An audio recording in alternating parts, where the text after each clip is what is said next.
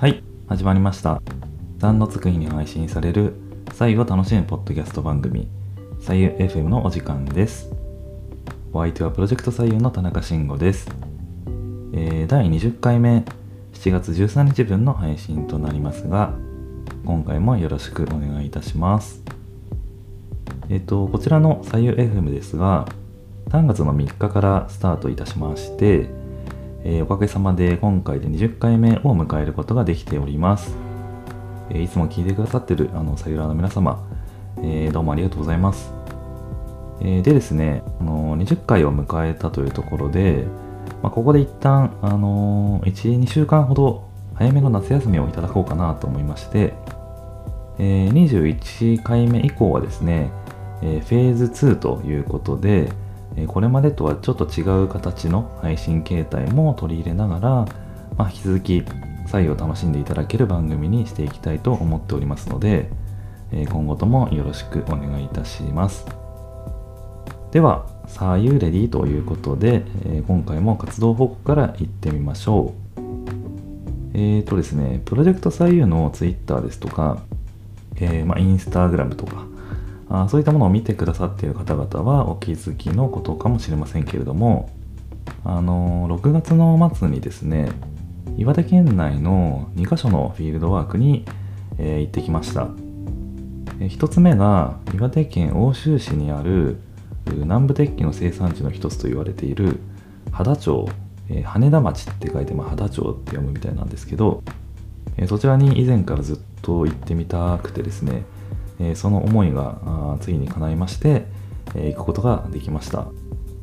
えこの番組内でも何度か取り上げているおいげん鋳造さんっていうね、え南部鉄器メーカーがありますけれども、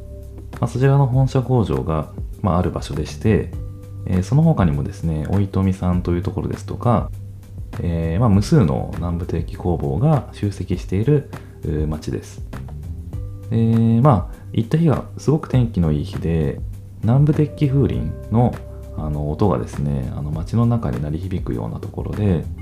まあとっても素敵なあの体験をさせていただいたなというふうに思っております。まあ、あのおいげんさんのファクトリーショップを訪ねたり、えー僕が持っているスワローポットっていう鉄瓶があるんですけどあのそれやあのゴジラの鉄瓶とかを開発されているおいとみさんという工房あとは、えードリップ鉄瓶というね、まあ、革新的な鉄瓶を今開発製作されている、まあ、ユーザンさんというね工房に行ったりしてきたわけなんですけどまああのどれもこれもやっぱり受けるインスピレーションが半端じゃなくてですねあの大変収穫大きい時間になったかなと思っています。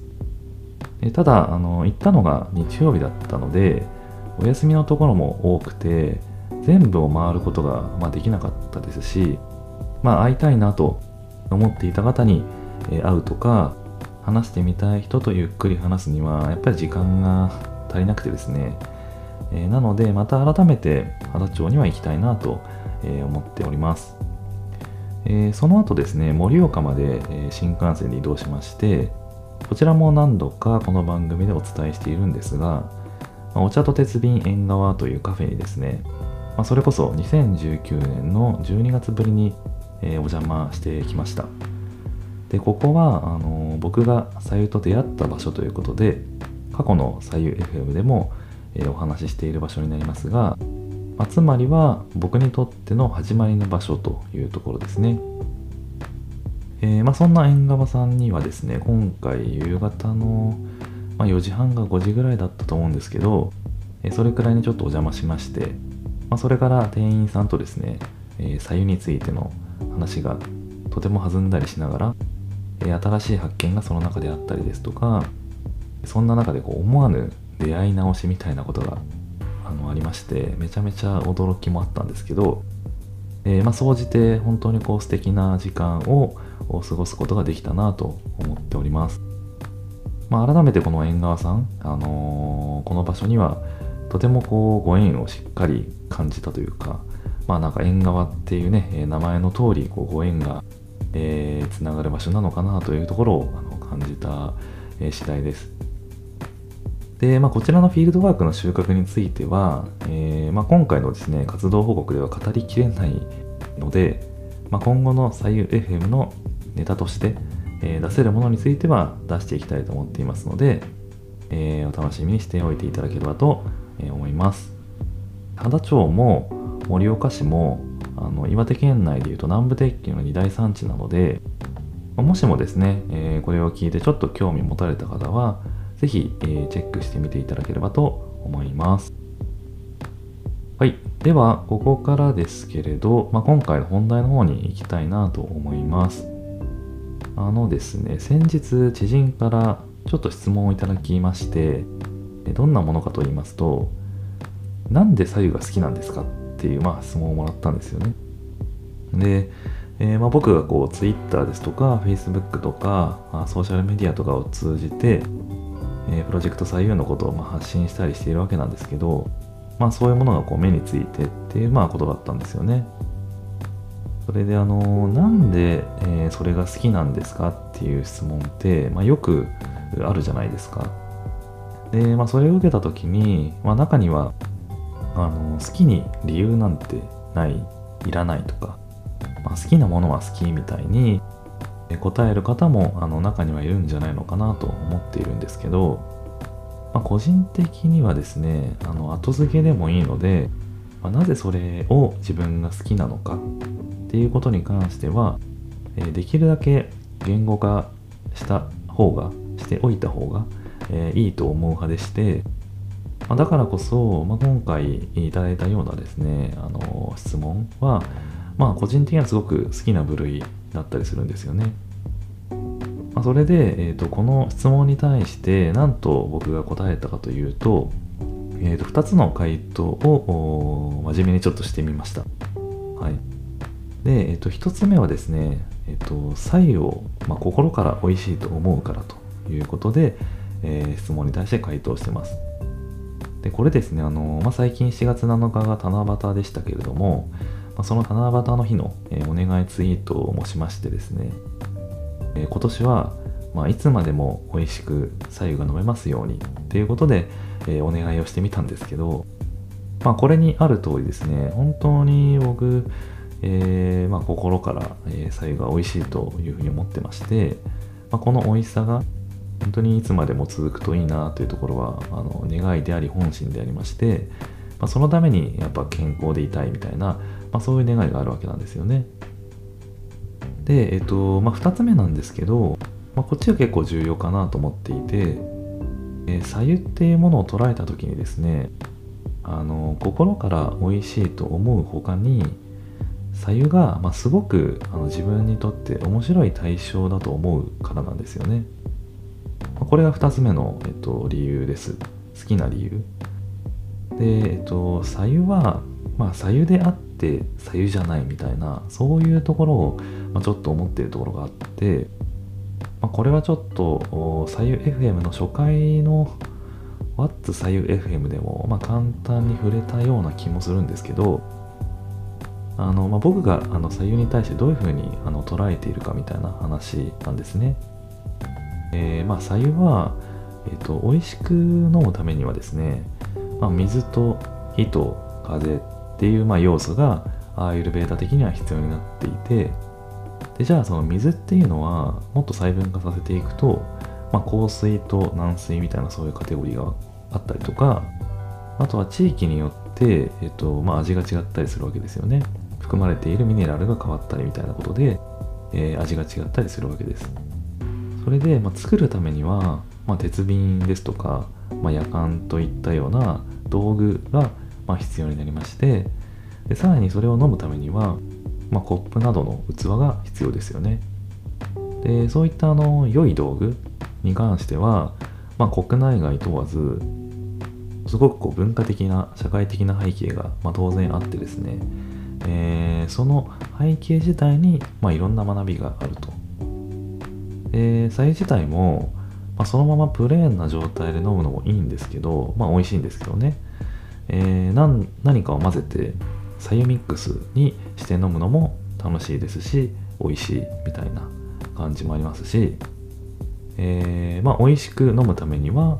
あ前回ご紹介したようなタングスクレーパーのような舌磨きをしてえー、飲む前の準備ですかね。それをしっかりした上で飲むみたいなことも話としてあるし、えー、左右は、まあ、胃腸を温めてくれる効果があり、まあ、そこから人間にとって体温がいかに重要なこととかをなんかこう気づかせてくれるんですよね。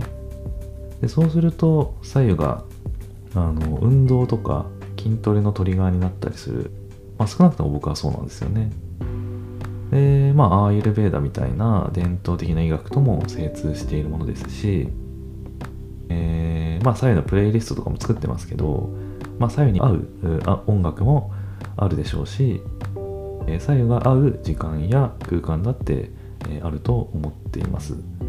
あのそんなわけで、えー、左右はですねあのとても研究対象として、えーと、めちゃくちゃ面白いと思っているんですね。あのだからだから、まあ、左右が好きと思っています。あの思いですね。一つ目の、まあ、心から美味しいというふうに思うだけではまだちょっと好きのレベルっていうのは小さくて、えー、2つ目のその面白いと感じているそれもいろんなことに対してですね。えー、だからこそなんかこう心から好きってことが、まあ、言えるのかなと思っております。で、まあ、改めてね言語化するとこんな感じかなと思ってましてでさらに言うとですねあの面白いって思うものは、まあ、個人の価値観に、まあ、当然結びついていて、えー、ま、僕が現時点で保有している価値観に、ま左右とあとは左右を取り巻くいろんな周辺テーマが、まめちゃくちゃフィットしているんだろうなというふうに、えー、ま、客観的に思ってます。えー、まあ、そうでなければですね、こんなあポッドキャストをやったりとか、プロジェクトを始めたりみたいなことには多分なっていないだろうなと思うんですよね。はい。まあ、えー、というところで、えー、まあ、今回はちょっとこう、好きっていうね、感情の考察から左右、まあ、ひいてはその物事をどのように捉えてるかみたいな、あそういう話をちょっとお話ししてみたんですけれども、まあ、これがね、え、何かの参考になれば嬉しいなと思っております。では最後にコメント返しをしてクロージングしていきたいと思います。はい。えっ、ー、と、あやなさんからいただきました。ありがとうございます。えー、コーヒーも朝だけ飲みますが、そうですね。それぞれほどほどですね。どうしても冷たいのが欲しくなるので最近は朝晩白湯を飲むようになりましたということでいただきました、えー、そうですね、え、18回目に配信させていただいたコーヒーの代わりに、まあ、左をおすすめしますみたいなことに対しての多分コメントだと思うんですけど、あの、本当に、えー、ほどほどにだと思ってます。コーヒーも別に、えー、飲みすぎるとやっぱり難しいなと思うんですけれども、時折やっぱり飲む分にはいいですし、左右だってやっぱり飲みすぎると良くないって言いますからね。はい、水毒みたいなものがこう体の中で起きちゃうっていうふうに言われてるので、まあ、それぞれあのいい感じにあの使い分けていただいて飲み分けていただいて、えー、生活に取り入れていただくのが一番いいかなと思っております。はい。あと足湯さんからいただきました。やべえな。ドルツも気になってたけどこれもめっちゃ気になってきたってことでタングスクレーパーのツイートに対してのコメントをいただいております。ありがとうございます。まあ、ドルツっていうのはあの電動歯ブラシだと思うんですが、あのまあ、それに加えてタングスクレーパーも気になってきたってことで、あのめちゃめちゃコスパいいので、まあ、ぜひ一回買ってみてですね、あの使っていただければと思っているんですけど、まあ、使ってみて、え違和感とかあれば、あのやめてもそんなに、え、負担にならない、え額だと思うので、ぜひ一回、チャレンジしてみていただけると、え、いいんじゃないかなと思っています。まあ、ドルツと加えたら相当、まあ、口内環境が良くなるというか、かそんな気もしますので、はい、ぜひあのやってみていただけるといいかなと思います。はい。で、えっ、ー、と、そんな足湯さんからはですね、なんとあの、Apple Podcast の方に、えーと、初レビューの方が入りまして、それが多分足湯さんなんですけれども、はい、あの、すごく熱いというかありがたい、えー、レビューをいただいております。え、ちょっとあの読み上げますと、タイトルが「左右レディ」ということで左右にまつわるエトセトラを発信する左右特化型番組パーソナリティの田中さんは企業のマーケティングなどの経験を通して物事を自分ごと化する力が凄まじく聞けば左右に対する解像度が爆上がりする内容になっております。左右ってお湯じゃないんですよ。知ってました？これ基本中の基本ですが衝撃でした。これからも左右ドリブンでいく。ということで、えー、レビューを書いていただいております。はいあの初レビューということで本当に、えー、感動してしまいました。ありがとうございます。しかも内容がそれこそ爆上げしていただいているような感じで大変なんか恐縮だなと思うところではありますけれども、えー、まあ、期待に添えるようね今後も頑張っていきたいと思いますので、えー、今後ともよろしくお願いいたします。あのレビュー入れていただいて本当にありがとうございます、えー、あとマーヤさんからもいただいております。タングスクレーパー以前トライしたのですがうまく使えず断念。毎日やると体調がわかるようになるって言いますよね。朝はなんとなくリステリンで歯を磨いてからの左右です。またやってみようかなということでいただきました。はい、あの、これはちょっと学びがありまして、やっぱりこう、いいものだからといってね、えっと、やっぱ個人差あるんだなというふうに思いまして、まあ、僕的にはすごく教えているアイテムなんですが、やっぱそこはあの、使い、使う人によって、若干それに対しての違和感を覚えるとか違和感が大きいとかやっぱあるんだなと思ったので、えー、まあ必ず使った方がいいみたいなところではなく、えー、自分に合うようでしたらやっぱ使ってほしいと思う感じですね。まあ、確かにあのー、毎日使っているとやっぱり自分の体調がなんとなく分かってくるっていうのは確かにあって、えー、なので僕はずっとね使っているんですけれども、えー、まあリステリンでね歯を磨いてからの左右ってことなのでまああのそうですね、リステリンとかでも十分その口内の中はあの1回きれいになると思うので、まあ、これでも十分なのかなと思うんですけれども、まあ、僕もだから歯を磨いてタングスクレーパーを使ってそれからマサイを飲んでるっていうようなこうルーティンなんですけど、まあ、最近はあのリステリンも僕も使うようになりましたね。まあ、そんな感じでやってますんで、えー、まあご無理にならない範囲であのタングスクレーパーももう一度ちょっとトライしてみていただいて、また感想とかね、いただけると嬉しいです。はい、えー、といったところで本日の3のつく日に配信される左右を楽しむポッドキャスト番組左右 FM はいかがだったでしょうか